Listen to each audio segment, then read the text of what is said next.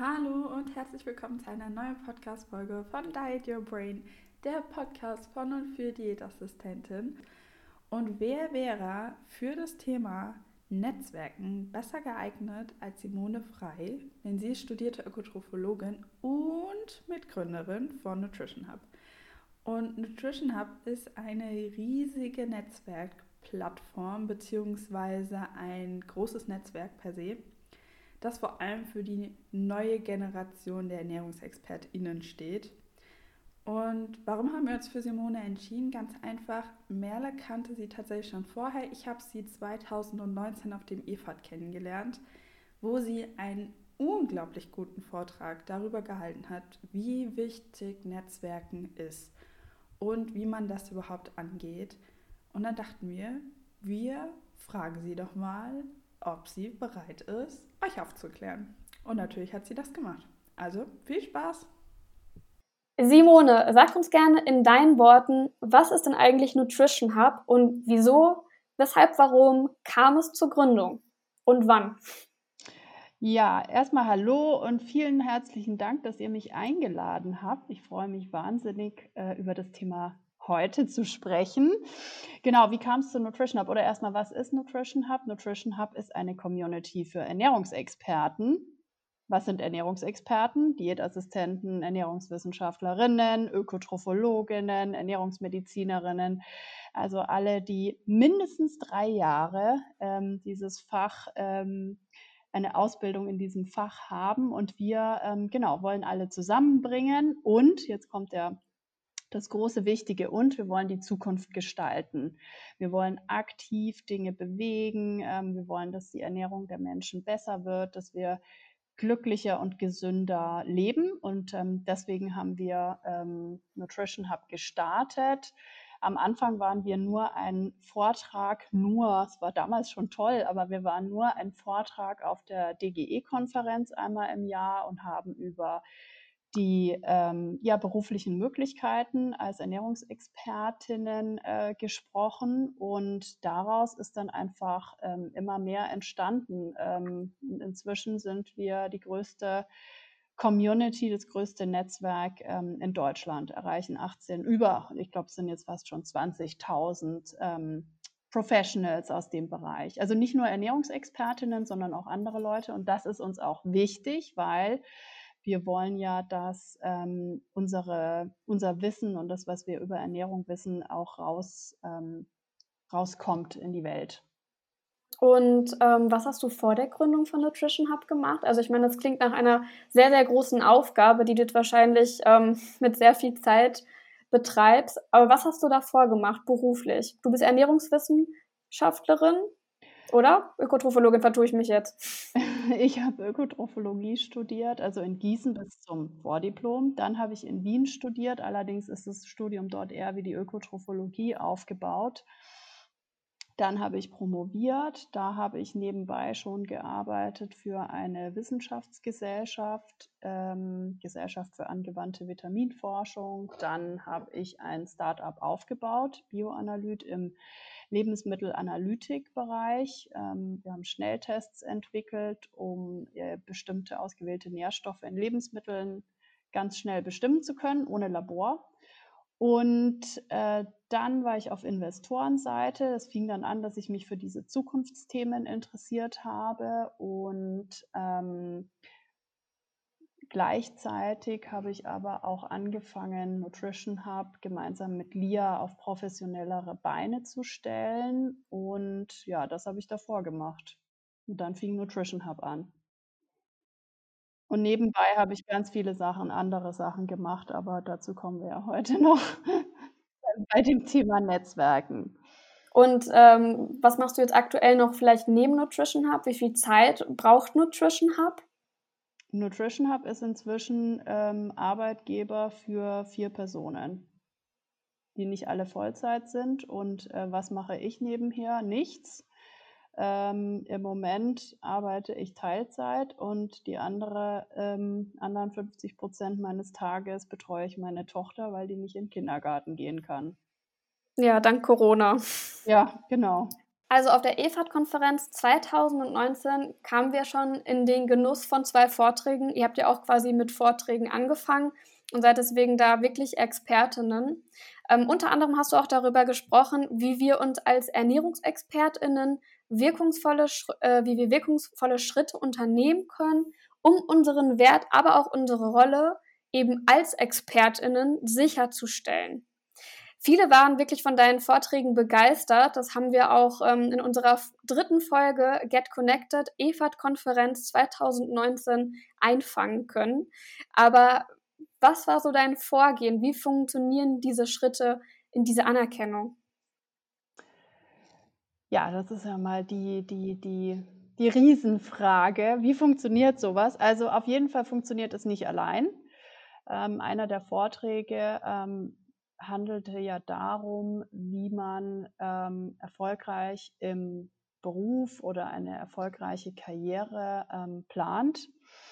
Und ähm, das geht eben nicht alleine. Man muss erstmal ähm, sich damit beschäftigen, wo man selber hin will, äh, wofür man steht. Aber dazu gehört eben auch das, das Netzwerken. Das ist das eine. Und ähm, dass man gemeinsam sehr viel schaffen kann. Und das ist ja auch immer wieder unser Ansatz bei Nutrition Hub. Wir sind nicht nur, es war von Anfang an, war es ganz klar, wir sind nicht nur die Ökotrophologen, wir wollen nicht nur die Ernährungswissenschaftler sein und es ist auch nicht nur Simone und es ist auch nicht nur Lia, sondern jetzt kommt der zweite Punkt, es geht nicht allein, ist der erste.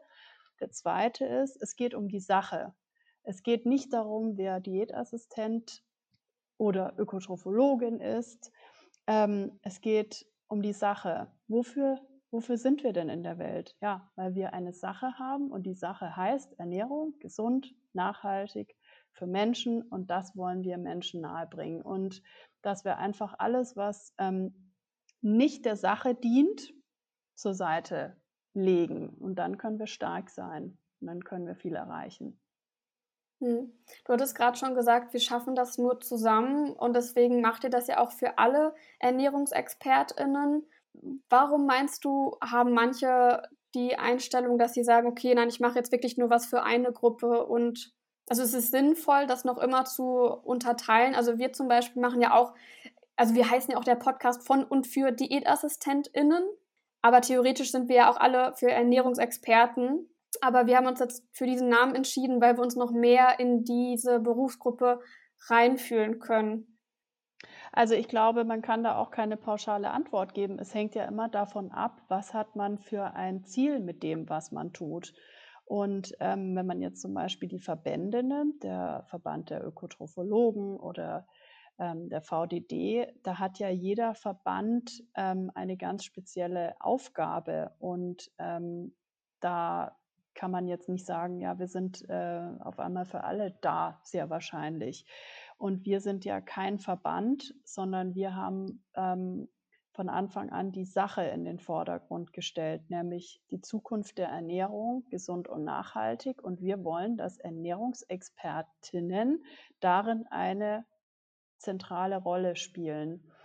Und ich glaube, man kann, man kann das nicht vergleichen, sondern es hängt einfach davon ab, was man ähm, für ein Ziel mit der Organisation oder mit dem Netzwerk oder auch mit den eigenen Aktivitäten verfolgt. Von daher, ähm, genau, ist es ja vollkommen richtig, dass ihr euch auf eine Zielgruppe fokussiert und ähm, die kennt ihr gut und ähm, mit denen seid ihr in engen Kontakt und das finde ich macht auch alles so Sinn.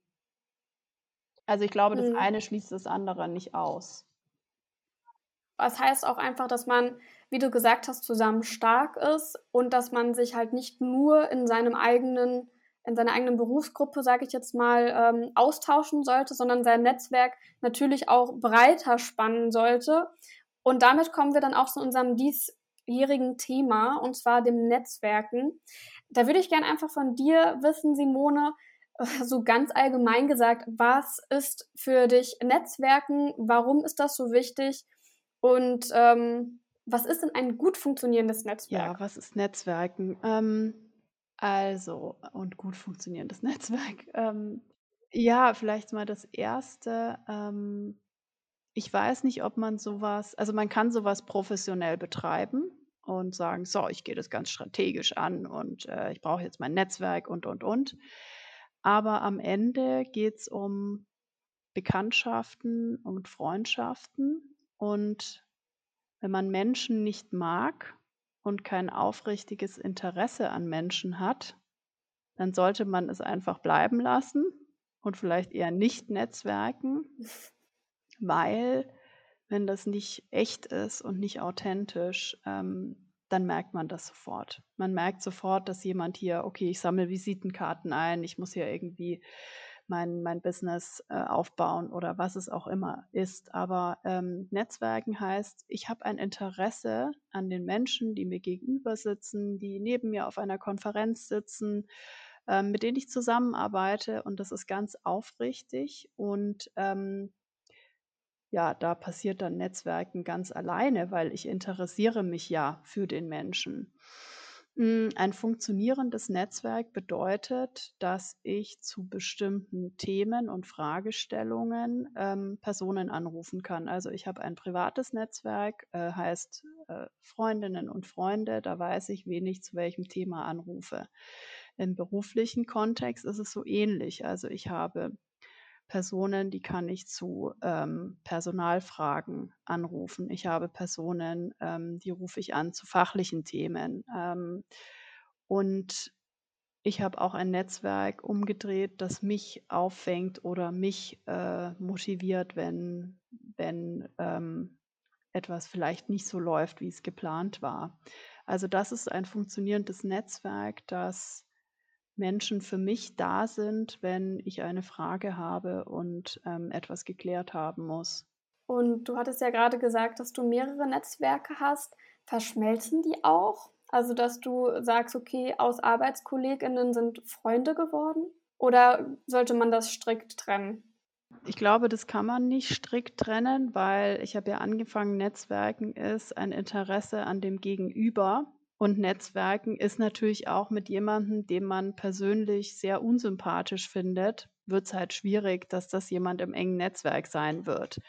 Also das ist, ähm, das hat schon immer sehr viel mit ähm, ja, persönlichen, man ist irgendwie so auf der gleichen Wellenlänge und, und hat ähnliche Gedanken oder Themen, die man, wo man sich austauscht. Ähm, verschmilzt das? Ja, ähm, gibt jetzt nicht so viele im beruflichen Kontext, die meine besten Freunde sind, aber es gibt sehr wohl ähm, vor Corona ähm, Feiern und Abendessen bei mir privat zu Hause, ähm, wo auch Personen aus meinem beruflichen Kontext ähm, kommen und eingeladen sind und ähm, ich mich darüber freue. Hm. Also sehr klar, dass man dann auch wirklich die gleichen Menschen anspricht, die die gleiche Vision haben. Und wie hat das damals bei dir angefangen? Äh, wenn man das so fragen kann, äh, wann hast du angefangen, dein Netzwerk aufzubauen, jetzt im ähm, beruflichen Sinne? Das Witzige ist, das fängt ja immer an. Also beruflich, vielleicht fängt es schon in der Schule an. Ähm, Menschen gehen ihre Wege, der eine wird das, die andere wird das fängt in der Schule an, dass ich da Menschen kenne. Dann geht es weiter beim Studieren. Ich habe ja ähm, meine Kolleginnen, die anderen Studierenden. Und ähm, da ist es ja eher noch freundschaftlich. Ja, man hat Freunde dann ähm, während der Ausbildung, ähm, während des Studiums. Mm, und ja, ich habe jetzt noch eben den zweiten Teil vom Studium in, ähm, in Wien habe ich ja immer noch zwei ähm, Freundinnen. Wir waren dann immer zu dritt und wir ja, telefonieren regelmäßig. Das ist jetzt auch äh, sehr lange her. 2005 bin ich da weg. Ähm, und wir fahren einmal im Jahr zusammen weg und wir können uns halt auch beruflich austauschen, obwohl jede von uns andere Wege gegangen ist. Ähm, wie ging das dann weiter? Dann ähm, hatte ich meinen ersten Job während der Promotion. Da bei der Wissenschaftsgesellschaft gab es ähm, Mitglieder, es gab Fördermitglieder. Da habe ich ähm, viele Menschen kennengelernt und ähm, das ist was Organisches. Also ich hatte da jetzt nicht meine Strichliste und mein Zettelchen und habe schön gesammelt, super, jetzt kenne ich schon so viele, sondern ähm, ich habe mich aufrichtig für das Thema interessiert und ich habe mich aufrichtig für die Menschen interessiert und ähm, so kam das auch oder kommt es, dass ich da heute immer noch ähm, mich melden kann oder ähm, anrufen kann und Dinge erfragen kann. Also es, genau, vielleicht, wie, wie fängt es an? Es fängt nicht an als äh, Couch Potato, sondern es fängt an, indem man viele Dinge tut, indem man ähm, viele Menschen trifft, ähm, die Komfortzone verlässt, da wo man sich denkt, wieso mache ich diesen Sch Punkt, Punkt, Punkt ähm, wo man merkt, ich will das nicht und dann rausgeht und sagt, ach ja, okay, super, war doch super und wie viel ich kenne und ich habe es doch geschafft und, und, und. Ähm, also von nichts kommt halt auch nichts. Ähm, und so wie ihr zum Beispiel diesen Podcast macht, lernt ihr natürlich auch viele Leute kennen und bildet ähm, euer eigenes Netzwerk. Also ja, wo so, wo immer es geht, sich einbringen und ähm, vielleicht auch mal was, ähm, vor allem wenn man noch am Anfang ist der Karriere, äh, ehrenamtlich zu tun und ähm, zu sagen, ich finde es super, was ihr macht, kann ich euch da irgendwo unterstützen? Und schon, schon hat man das Netzwerk aufgebaut oder, oder zumindest damit angefangen. Und natürlich sind immer, also das allererste Netzwerk sind die ähm, Mitstudierenden und, und Mitschüler. Das ist das allererste Netzwerk und auch da ähm, ja, geht es halt darum, man sieht sich immer zweimal im Leben. Und ähm, also auch selbst wenn man dann, hab, ich habe ja gesagt, es ist, beruht immer darauf, dass man eigentlich so ein Interesse hat an den Menschen. Natürlich gibt es auch Menschen, wo ich merke, da passt es irgendwie nicht so gut, aber trotzdem ähm, unterhält man sich und hat Smalltalk, aber äh, man wird wahrscheinlich nicht in der Bar bei einem Glas Wein enden und da bis um nachts um zwei sitzen und sich über dies und das unterhalten. Und trotzdem trifft man diese Menschen und trotzdem können die auch Teil eines Netzwerks sein. Hm. Ich glaube, woran die meisten tatsächlich am Anfang denken bei Netzwerken, sind solche Events wie irgendwelche Kongresse oder Konferenzen wo ich es persönlich ein bisschen schwierig finde, so richtige Connections zu machen, weil irgendwie kommt es dann doch ein bisschen, also natürlich, man kann dann zu seinem Sitznachbarn, Sitznachbarin irgendwas sagen, von wegen toller Vortrag oder was denkst du dazu? Ähm, aber ich glaube tatsächlich, wie du auch sagst, wenn ich jetzt so an mich denke, ähm, dass ich vor allem eher über ehrenamtliche Sachen Leute kennengelernt habe, zum Beispiel über die mhm. VDD-Junioren? Ja, also Konferenzen sind natürlich sehr, sehr schwer, aber auch da muss man unterscheiden. Also wissenschaftliche Konferenzen sind meistens sehr hierarchisch. Und es ist immer noch leider, ich finde es sehr schade, aber es ist immer noch so, dass man zu Herr Professor und Frau Professorin ähm, wenn man sich eigentlich, eigentlich denkt, mich interessiert es wahnsinnig, was diese Person äh, macht oder ich würde mich gerne unterhalten, dass es halt sehr schwierig ist, wenn man noch im Studium ist oder in der Ausbildung und äh, dass es da halt schnell passieren kann, dass ähm, keine Zeit ist für ein Gespräch. Ähm, aber also was man machen kann, ist, äh, nehmen wir mal an, man möchte so eine Person ansprechen ähm, dann ist es halt sinnvoll, tatsächlich einen, einen Grund zu haben. Also ich möchte gerne die Bachelor, Master, was auch immer, Arbeit dort machen. Ähm, ich habe einen Podcast, würde Sie gerne ähm, interviewen. Ich habe das Paper XY gelesen, ich habe dazu eine Frage.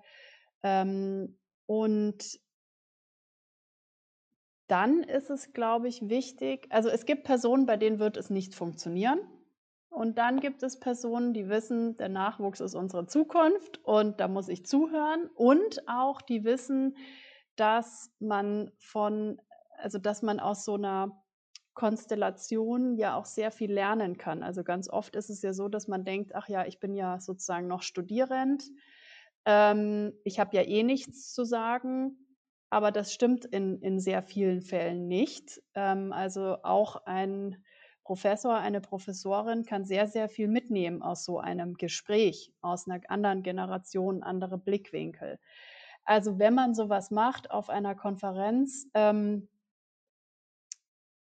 sozusagen ohne Corona, live vor Ort, ähm, sinnvoll ist es, einen Aufhänger zu haben und dann ganz gezielt zu der Person zu gehen in der Kaffeepause, idealerweise, wenn die Person nicht mitten im Gespräch ist. Und dann kann man sehr wohl sagen, Entschuldigung, mein Name ist, Vorname, Nachname, ich bin XYZ, studiere oder mache was auch immer und ich wollte Sie zu so und so, so und so fragen. So und dann auch aufpassen, dass man langsam spricht, also nicht, ich mache das sehr gerne, dass ich dann so mich mein äh, Sprechtempo ähm, sehr, sehr, sehr äh, beschleunige und dann so, ja, mein Name ist Simone und dann versteht natürlich keiner mehr was, sondern ganz bewusst zu sagen, ähm, mein Name ist und ähm, ich wollte das und das.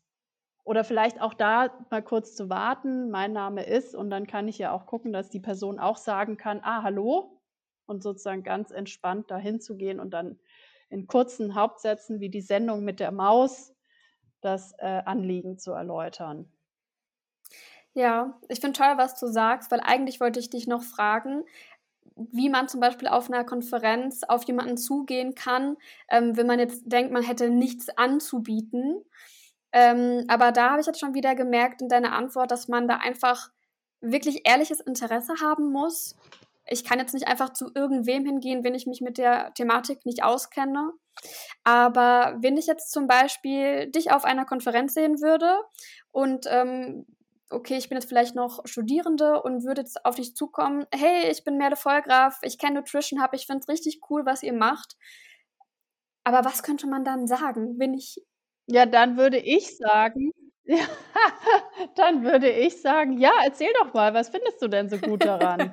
Und schon ist ein Gespräch angefangen. Ja, aber genau, es funktioniert halt nicht immer. Das funktioniert halt nicht immer. Und gleichzeitig muss man dann auch sagen, okay, so what, dann gab halt, gab es jetzt eben die Person, die äh, ist so an das Gespräch rangegangen und dann gibt es halt die andere Person, die geht äh, so an das Gespräch. Was ich vorher noch sagen wollte, jetzt ist es ja so, dass wir viele digitale Veranstaltungen haben und da kann halt Netzwerken einfacher sein. Inwiefern? Also je nachdem, also digitale Konferenzen, morgen beginnt ja die DGE-Konferenz und dann ist im April die VDD-Konferenz, das ist ja alles online. Und ähm, bei den ähm, Plattformen, die jetzt für Online-Konferenzen genutzt werden, ist es ja eine Mischung wie aus so einem Social Media Feed, wo ich sehe, wer da ist und ich kann mit denen chatten, ich kann nebenbei den Vortrag hören. Also da kann ich dann auch sagen, ach ja, hier ist der Professor Müller und ähm, die Dozentin ähm, Meier und ich kann über den Chat die, den Direktnachrichten schreiben und nochmal versuchen, ob sie irgendwie Zeit haben für ähm, so ein äh, nach dem Vortrag für ein kurzes Gespräch. Mhm. Also es kommt darauf an, welche Plattformen genutzt werden, aber das ist vielleicht sogar einfacher als ähm, im realen Leben. Ja, genau. Also es, es macht halt einfach Sinn, ähm, ein Anliegen zu haben. Und ähm, für mich ist das Anliegen zu sagen, wie du es gerade beschrieben hast, ich finde es total genial, was ihr macht. Das ist für mich ein Anliegen aber das mag für andere ähm, zu sagen, ähm, ihre Forschungsarbeiten, die finde ich so toll, ähm, mag es vielleicht nicht ausreichen. Mhm. Dass es die meisten gerne hören, aber äh, am Ende hast du ja auch, wenn du sagst, ich möchte hier mit jemandem sprechen, also wenn du jetzt sozusagen auf mich zukommen würdest, du hättest ja auch ein Anliegen. Also da, da, da wären ja wahrscheinlich noch mehr Fragen in deinem Kopf, wenn ich sage, ja, okay, schön. Was genau, was möchtest du denn genau wissen? Oder zu sagen, ach, ich, ich fände es super, wenn wir uns kennen würden. Ich finde es toll, was ihr macht. Ich überlege, ob ich irgendwie, ich würde gern bei euch arbeiten. Geht zwar nicht jetzt, aber vielleicht später, irgendwie sowas. Also irgendwas hat man ja im Hinterkopf, warum man das tut. Ja, das stimmt. Was ich gerade noch sagen wollte, als du das mit dem Online-Netzwerken angesprochen hast, irgendwie hatte ich das gar nicht so richtig auf dem Schirm, aber du hast recht, es ist teilweise viel einfacher. Vor allem, was ich bei euch, also bei den Nutrition Hub ähm, online gut fand, dass dann auch wirklich Leute in den Chat geschrieben haben oder gesagt haben, aktiv, wenn ihr noch Fragen habt, dann kommt auf mich zu. Das ist dann für mich so ein richtig tolles Go und ich kann sie oder ihn mit Fragen löchern und auch einfach Kontakt aufnehmen. Das ist richtig toll. Ja, das stimmt. Und ähm, was würdest du sagen? Es interessiert mich schon. Wie groß ist denn jetzt so dein Netzwerk? Weil du bist ähm, ja sehr kommunikativ, sehr offen und ich würde sagen, eine sehr gute Netzwerkerin. Kann man da irgendwie eine Zahl nennen an Kontakten? Puh. Ich glaube, ich weiß das selber nicht.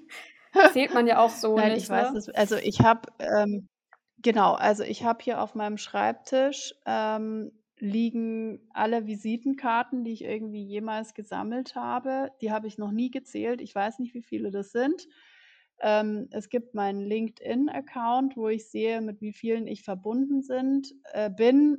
Ähm, ich habe, also da unterscheidet man halt auch so, was ist Qualität und Quantität. Ich habe mein WhatsApp und da habe ich halt viele Leute drin, mit denen ich auch schreibe. Das ist dann ein sozusagen für mich wichtiger Kontakt, wo ich die Telefonnummer habe und wo ich auch schnell mal was hin und her schreibe. Ähm, Guck ruhig erstmal in Ruhe. ja, ich gucke gerade.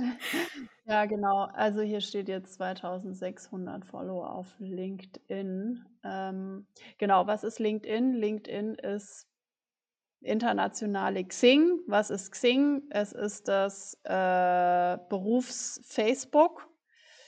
Ähm, LinkedIn, ähm, ja, muss ich noch mehr erklären? Was kann man da machen? Ja, man vernetzt sich, man kann posten, was man beruflich macht. Man, es, also es funktioniert wie ähm, eine Mischung aus Facebook und ähm, Instagram, aber äh, funktioniert eben global. Also ich kann, ich habe vorher bei Bioanalyt ähm, eigentlich gar nicht in Deutschland gearbeitet, also physisch schon, aber unsere Kunden waren alle im Ausland und wir haben auch im ganzen Team nur Englisch gesprochen und wir hatten nur englische Kunden und Partner.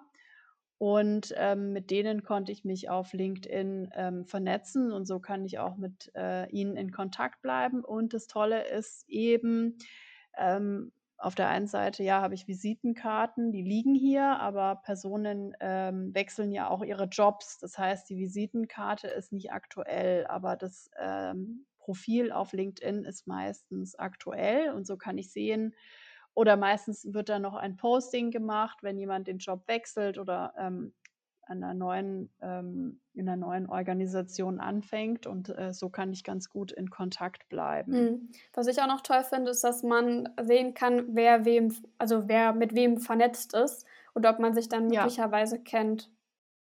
Aber es gibt ja auch, also ich bekomme auch viele Anfragen bei LinkedIn von Leuten, die ich noch nie gesehen habe und noch nie kennengelernt habe oder was auch immer. Ähm, was hältst du davon, wenn man einfach ganz random irgendwelchen Leuten eine Vernetzungsanfrage schickt und wie gehst du damit um? Muss man die dann höflicherweise annehmen? Hm, nee, das bringt eben gar nichts, weil, also ja, bringt gar nichts. Kann man machen, kann eine Strategie sein. Ich mache hier random, akzeptiere ich alles und ich random schicke auch ähm, einfach meine Anfragen raus. Aber am Ende zählt ja das Netzwerk, wenn ich ein Event habe, wenn ich etwas zu teilen habe, wenn ich eine Botschaft habe, dann ähm, wird die ja nur von meinem Netzwerk aufgenommen, dass ich oder zum großen Teil von denen aufgenommen, mit denen ich eine persönliche Beziehung habe und einen Bezug und vielleicht ein Thema. Das heißt, ähm, ja, ich kann, äh, wenn jetzt von meinen Kontakten 90 Prozent Leute sind, die ich noch nie getroffen habe, dann ist es ein recht unattraktives Netzwerk. Aber von den 2600 habe ich schon recht viele persönlich getroffen oder war mit denen in Kontakt oder war mit denen auf einer Konferenz. Und das ist ja auch das Ergebnis ähm, von, ja, ja, seit 2005 oder länger jetzt. Also ich halte davon nicht so viel, weil am Ende ja braucht man das Netzwerk ja auch es soll einem ja helfen, soll einen ja irgendwie unterstützen. Und wenn man keine Beziehung hat, dann, dann tut es nicht. Mhm. Und was war jetzt zum Beispiel dein positivster oder aber auch dein peinlichster Netzwerkmoment? Du bist ja schon lange im Game. Ja, da war ich vielleicht das. Das war auf der Konferenz in ähm, Seeds and Chips in Mailand 2019. Und ähm, da habe ich mir den Vortrag über die Zukunft der pflanzenbasierten Ernährung von PK Newbie angehört und habe dann herausgefunden, dass PK Newbie aus den USA Ernährungswissenschaftlerin oder Ernährungsexpertin ist während des Vortrags und habe dann nur noch so, oh wow, die ist hier auf dieser Konferenz und endlich mal eine Ernährungsexpertin, habe mich wahnsinnig gefreut. Und dann ähm, war sie fertig und dann habe ich sie abgepasst nach dem Vortrag und ähm, habe gesagt, ja, ich bin Simone. Also ich hatte bei ihr jetzt zum Beispiel kein Anliegen und habe dann gesagt, so Simone, ich mache das und das und was du gesagt hast und Ernährungsexperten und überhaupt und das ist ja genial und, und dann habe ich ihr gesagt, was ich mache und dann sie so, ja, das ist ja super und dann endeten wir eben da in dieser ähm, sozusagen Kaffee-Ecke und ähm, haben was getrunken und standen da dann zwei Stunden und dann war es irgendwie 17 Uhr und dann war es kamen die, ähm, wird ja nach der Konferenz, also zumindest auf denen gibt es dann Wein oder Prosecco und dann haben wir, sind wir übergegangen zu einem Gläschen Wein und dann kamen noch andere, die wir kannten und irgendwie waren wir dann fünf Leute und jeder wurde jedem vorgestellt und es machte einfach so richtig äh, Spaß. Das sind so die schönsten, die schönsten Momente. Peinlich, peinlich, muss ich drüber nachdenken. Man, man, man vergisst ja die unschönen Sachen schneller, aber mir fällt gerade wirklich nichts ein. Aber es gibt sicherlich einige ähm, aus den frühen Zeiten, wo ich halt auch nicht so recht wusste, äh, wie ich das jetzt ganz, wie ich das jetzt charmant angehe. Ach so, vielleicht eins noch, genau, wenn wir über Konferenzen sprechen, das fällt mir jetzt gerade ein, ähm, als ich das erzählt hatte mit äh, PK Newbie.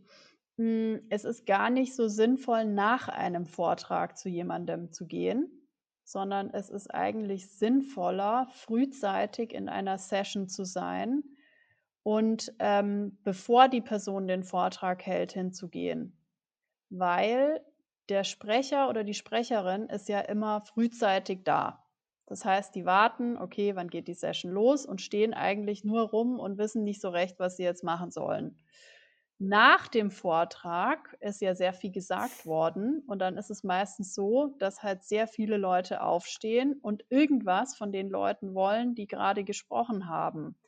Und dann kann es einem halt passieren, dass man sich einreihen muss und ist dann Nummer fünf. Und äh, wenn man dann als Nummer fünf dran ist, dann hat halt die Person schon gar keine Aufnahmekapazitäten mehr. Und ähm, wenn man das gut vorbereitet, ist es auf jeden Fall sinnvoller, vor einem Vortrag die Person abzufangen, wenn sie kurz, genau, schon entspannt ist. Natürlich nicht, wenn sie irgendwie zu spät ist, aber das ist der bessere Zeitpunkt. Das ist ein wirklich sehr guter Tipp, weil ich persönlich hätte gedacht, derjenige wäre total aufgeregt vielleicht vor dem Vortrag und hätte dann extra nicht gefragt. Aber vielleicht ist das auch eine ganz nette Ablenkung dann. Ja, nur die, die die Vorträge halten, halten äh, meistens öfter Vorträge. Stimmt. Und die sind gar nicht mehr aufgeregt. okay, könnte man dich von einem Vortrag fragen? Das kommt drauf an, welcher Vortrag das ist. Okay. Das kommt drauf an. okay, wahrscheinlich sieht man das. Jetzt haben wir ja schon ein paar Möglichkeiten, aber auch Tools wie LinkedIn, Xing oder Konferenzen, ob online oder ja, live äh, genannt als gute Möglichkeit. Kennst du dann auch irgendwie gute Netzwerktreffen online, ähm, wo man sich als Ernährungsfachkraft austauschen könnte? Genau, also bei uns kann man das natürlich machen über entweder unsere Fachevents oder auch ähm, unsere beruflichen Karriere-Events. Und dann gibt es nochmal den Expert Circle, in dem ähm, indem man äh, uns, da kommt man rein, indem man uns eine E-Mail schreibt und äh, eben beweisen muss, dass man Ernährungsexperte oder Expertin ist oder zumindest angehend. Und ähm, für diese Gruppe machen wir dann nochmal extra Netzwerktreffen. Äh, Hatten wir letzte Woche einen, waren wir 30 Personen und haben uns zum einen kennengelernt und aber auch über ähm, ja, die ein oder andere, das ein oder andere Zukunftsthema gesprochen, was wir verändern wollen, wo wir Dinge bewegen wollen. Ähm, ich glaube, alle Verbände haben ähm, gute Veranstaltungen. Katharina Kiowski mit ähm, Sei da und ihrer Initiative oder Marlina Schmidt mit äh, Ernährung stark machen. Und dann ähm, empfehle ich auf jeden Fall halt auch außerhalb unsere, unseres Berufsstands sich zu vernetzen. Also je nachdem, was ähm, jemanden interessiert. Wenn man sich für Startups interessiert, gibt es ja ganz viel, was man machen kann. Jetzt gibt es Clubhouse, da kann man ja auch sich tausend Events anhören und ähm, für bestimmte Themen interessieren. Hm, ja, man sollte halt auf jeden Fall mit dem, wofür man sich interessiert, da ähm, schauen, dass man sich vernetzt und man kann auf LinkedIn auch bestimmte Gruppen suchen. Ähm, was kann man noch machen? Man kann auf Meetup ähm, auf der Webseite sich Gruppen suchen zu Themen, die ähm, einen interessieren und dann da zu den Events gehen. Naja, genau, habe ich ja vorher gesagt, Dinge tun. Mhm. Also machen machen, von nichts kommt nichts. Also man hört auf jeden Fall deutlich raus, man braucht halt schon eine Leidenschaft, die man dabei verfolgt. Aber könnte man irgendwie sagen, wie viel Zeit man für ein Netzwerk einteilen müsste? Oder kann man das so gar nicht sagen, weil ähm, das Thema, für das man so brennt, da, da zählt man die Zeit quasi nicht, da fliegt die Zeit eher. Also ich habe das nie gemessen, das kann ich dir nicht sagen. Was ich sagen kann, ist, ähm, solange man äh, erstens noch keinen Partner oder Partnerin hat, zweitens noch keine Kinder hat, hat man alle Zeit des Lebens. Mhm. Und äh, jetzt rückblickend kann ich nur sagen, also ich habe das gemacht, die Zeit nutzen, weil ähm, man hat nie, nie mehr so viel Zeit wie in dieser Zeit. Und ähm, da ist es auch egal, ob ich dann, also ich komme wieder zu dem Punkt, wenn es mir keinen Spaß macht, dann, dann findet man auch einen Job mit einem kleinen oder keinem Netzwerk. Ja. Und ähm, wenn es einem Spaß macht, äh, dann funktioniert es auch von alleine. Und die Zeit ähm, ist ja keine, ist ja keine vergeudete Zeit. Das ist ja, das sind ja Gespräche, die inspirieren sollten, die einen weiterbringen sollten.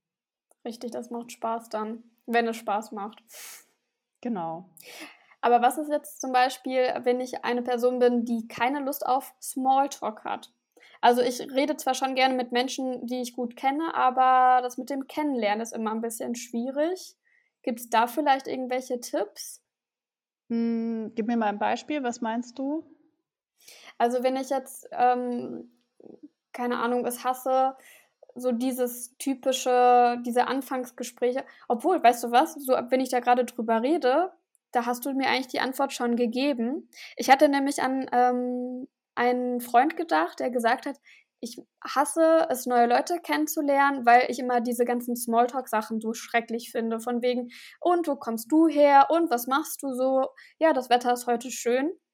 Aber eigentlich soll man ja genau das nicht machen, diesen Smalltalk, sondern gezielt jemanden ansprechen, wo man ein tieferes Thema hinter vermutet oder den ein tieferes Thema mit dir verbindet.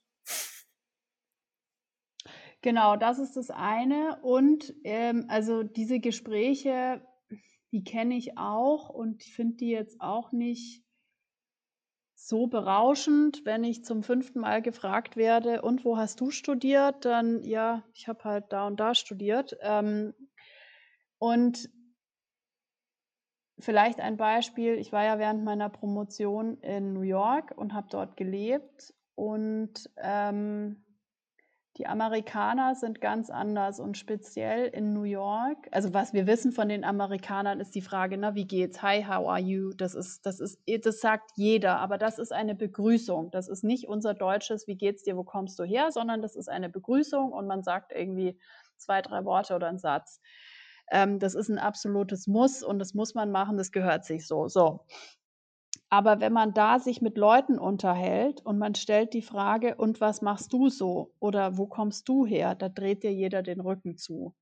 Ähm, jetzt bildlich gesprochen, aber du merkst so richtig also, nee, äh, frag mich das jetzt bitte nicht, weil du in New York so viele Menschen triffst, dass du tatsächlich selber gelangweilt bist von dieser, von dieser Frage. Was da passiert ist, du erzählst eine Geschichte du machst das How are you und dann erzählt halt einer irgendeine Geschichte. Ähm, die sind einfach, das ist ja auch Smalltalk, aber eben nicht Smalltalk im Sinne Frage, Antwort, Frage, Antwort, sondern erzählt eine Geschichte und idealerweise sagt, ja genau, und ich war auch dort und da habe ich XYZ erlebt und so ergibt sich das Gespräch. Das ist eben eine ganz andere ähm, Herangehensweise. Also man muss schon gucken, ähm, wenn die Unterhaltung, da muss man auch so ein bisschen empathisch sein, wenn die Unterhaltung Frage, Kurzantwort, Frage, Kurzantwort ist, dann funktioniert halt da gerade irgendwas nicht. Und dann wäre es auch besser, wenn man sagt, ach Mensch, ja, danke, hat mich gefreut und schönen Tag noch, tschüss. Das ist was, ich kann das auch nicht so gut, aber die Amerikaner sind darin sehr gut, Storytelling. Spannende kleine Geschichten aus dem Leben ähm, so zu berichten und äh, dann ist man auch schon recht schnell von diesem ausgefragt werden weg. Mhm. Das ist wirklich ein sehr schönes Beispiel. Ähm, Storytelling finde ich sehr gut. Würdest du sagen, dass unsere Berufsgruppe das schon kann, beziehungsweise generell gut ist im Netzwerken? Wenn ich andere Netzwerke anschaue, dann sind die wahrscheinlich besser, weil sie sichtbarer sind in der öffentlichen Wahrnehmung. Also, also ein großer Schritt ist meiner Meinung nach, dass ähm, wir Experten zusammen an einem Ziel arbeiten und nicht jeder sein eigenes Ding macht, weil das versteht auch dann niemand da draußen. Das ist halt das Problem. Das versteht kein Verbraucher, kein, keine Verbraucherin. Das ist zu kompliziert. Es weiß, was wissen wir ja schon nicht, wo der Unterschied zwischen Ökotrophologen und Ernährungswissenschaftler und Diätetikabsolventen, wie heißen die überhaupt, wenn sie fertig sind? Heißen die dann weiter Diätassistentin? Wer versteht das? Keiner. Und von daher brauchen wir auch ein übergeordnetes Wort, für uns sind es die Ernährungsexperten ähm, und auch nicht Fachkräfte, sondern es sind die Experten, weil wenn man sich anschaut, woher das Wort kommt, Fachkraft versus Experte, haben wir uns ganz bewusst ähm, für das Wort Ernährungsexperten ähm, entschieden. Hm, darüber habe ich tatsächlich noch nicht so richtig nachgedacht. Genau, dann lest mal nach auf Wikipedia oder ähm, genau, woher die Wörter kommen. Experten sind ähm, genau dafür oder zeichnen sich dadurch aus, dass sie ein ganz besonderes Wissen in einem bestimmten Bereich erlangt haben und ähm, der Gesellschaft und ähm, ja, der Gesellschaft mit dieser Expertise zur Seite stehen, Rat geben und auch, also Zukunft kommt da in dieser Definition nicht vor, aber ich interpretiere das so für uns, dass es auch damit zu tun hat, wie wollen wir in Zukunft leben. Wir haben eine bestimmte Expertise und die ähm, wollen wir teilen und ähm, dazu haben wir die entsprechende Ausbildung. Hm. Was hältst du jetzt von einer anderen Art des Netzwerken und zwar das Mentoring, also wo man ein Mentee hat, also eine wahrscheinlich junge Person oder eine unerfahrene Person und einen Mentor? Hm, ja, super, wenn es funktioniert das ist halt auch was, ähm, es wird ja viel initiiert und wird sozusagen professionalisiert von Universitäten. Das funktioniert immer genau dann gut, wenn ähm, auch man sich persönlich gut versteht, weil dann hat die Mentorin ein Interesse an der Mentee. Und wenn man sich da eben persönlich nicht so gut versteht, dann ist es ja, da gibt es keine Bezahlung. Ja, man investiert die Zeit, die wenige Zeit als Mentor oder Mentorin.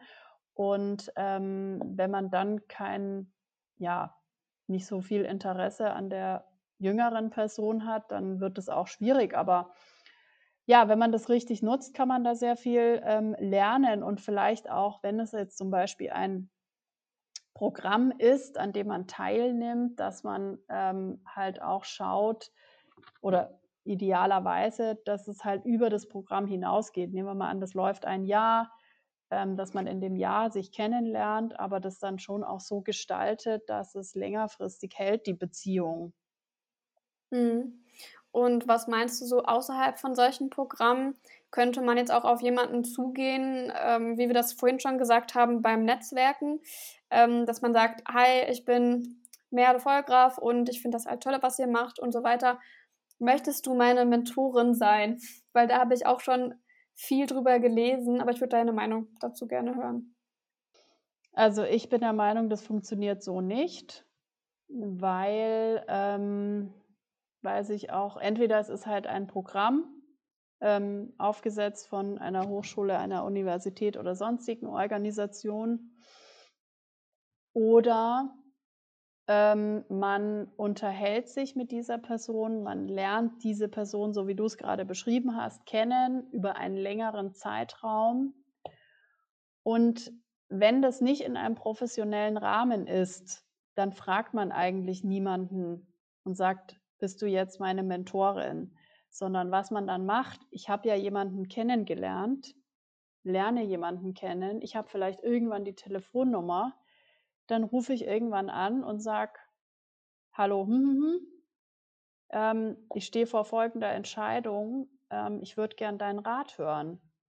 Und dann, wenn man schon eine Beziehung hat, dann wird die Person dazu Rat geben. Also man braucht ja auch einen Mentor oder eine Mentorin, die brauche ich ja nicht jede Woche. Das ist wie ein Coach. Ich brauche jemanden zu bestimmten Zeiten, wenn ich ein Problem habe, wenn ich eine Entscheidung treffen muss. Und deswegen muss man das vielleicht mit einem Mentor gar nicht so in Stein meißeln, sondern ähm, man nutzt die, wenn man die dann braucht. Mit einer vorherigen Beziehung, die man aufgebaut hat. Ja.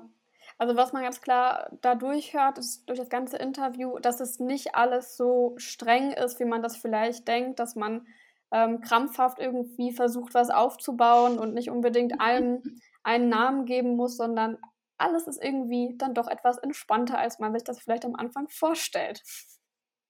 Ja, auf jeden Fall. Und es hat halt auch viel mit, ähm, ja, mit einem selbst zu tun. Was hat, wer ist man denn selber und ähm, was, was hat man denn selber für Geschichten zu erzählen? Und ich war in Programmen, da hatte ich so ähm, interessante ähm, Mentees, die äh, verrückte Sportarten gemacht haben oder ja, halt irgendwie Ideen hatten und mich sozusagen wieder inspiriert haben. Und deswegen sollte man da auch total man selbst sein ähm, und sich einfach, wie man ist, für seine Dinge interessieren und ähm, sagen, so ist es. Ich interessiere mich für Ernährung und für Tango-Tanz oder was auch immer es ist. Und entweder das interessiert dann den Mentor auch oder die Mentorin oder eben nicht. Dann passt es halt nicht so gut. Aber es gibt bestimmt Mentoren, die das beides auch total klasse finden. Okay, dann kommen wir jetzt auch schon zum Ende. Dann jetzt ähm, vielleicht noch mal eine kleine Zusammenfassung am Ende des Interviews. Simone, hast du vielleicht drei markante Tipps für uns, wie wir uns, also wir alle, ähm, unsere Berufsgruppe, aber auch jeder Einzelne, uns in Bezug auf Netzwerken verbessern können. Tipp 1, äh, untereinander ja, vernetzen, untereinander Werbung für die anderen machen, äh, über die anderen sprechen, ähm, gut über sie sprechen oder herausheben, was man mag Tipp 2 ist, sich nach außen zu vernetzen, weil wenn nur wir untereinander uns kennen, haben wir zwar Schritt 1 gemacht, aber Schritt 3, äh, Schritt, oh, Schritt 2, das muss ja auch irgendwie nach draußen äh, kommen. Und ähm, Schritt 3, einfach machen, machen und äh, Dinge ausprobieren. Sehr toll. Finde ich gut. Und jetzt, Simone, noch eine persönliche Frage an dich, was wir jeden fragen, den wir interviewen. Und zwar, was darf in deinem Kühlschrank nicht fehlen und warum? Oh, mein Kühlschrank kann leer sein, das ist kein Problem, der kann leer sein, aber ich glaube, es darf im Küchenschrank Kaffee nicht fehlen. Ich glaube, da fühlt Lea dich auf jeden Fall, weil Lea liebt auch Kaffee. Sehr cool. Ja, das wird schon am Ende angekommen, Simone. Dann vielen, vielen Dank für das Interview. Möchtest du noch irgendwas loswerden am Ende? Ja, es war sehr schön mit euch. Super Thema. Und ich hoffe, dass das viele hören und dass wir noch viel mehr netzwerken und uns noch viel ähm, besser vernetzen. Und ähm, dann bald alle wissen, wie toll Ernährung und ähm, wie gesund und glücklich sie machen kann. Sein kann. Auch krummer Satz, aber es ist jetzt auch schon spät. Nein, es war schön. Vielen Dank. Vielen Dank für das Interview. Oh ja, Kaffee darf auf keinen Fall bei mir fehlen. Ich habe gerade diese Folge geschnitten und bin absolut begeistert von diesem Interview. Das war richtig, richtig schön.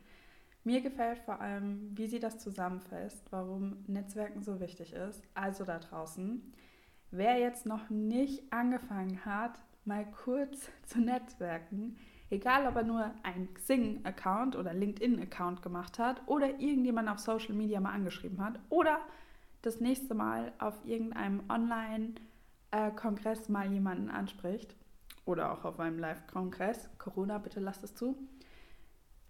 Für euch, das sind eure Ziele. Aber gut, das war's mit der Folge. Ich hoffe, sie hat euch genauso gut gefallen wie mir. Und wenn ihr noch irgendwelche Fragen habt, bitte schreibt uns auf Instagram. Da heißen wir auch Diet Your Brain oder auf unserer E-Mail-Adresse dietyourbrain.web.de. Gut, und dann sehen wir uns oder hören uns das nächste Mal.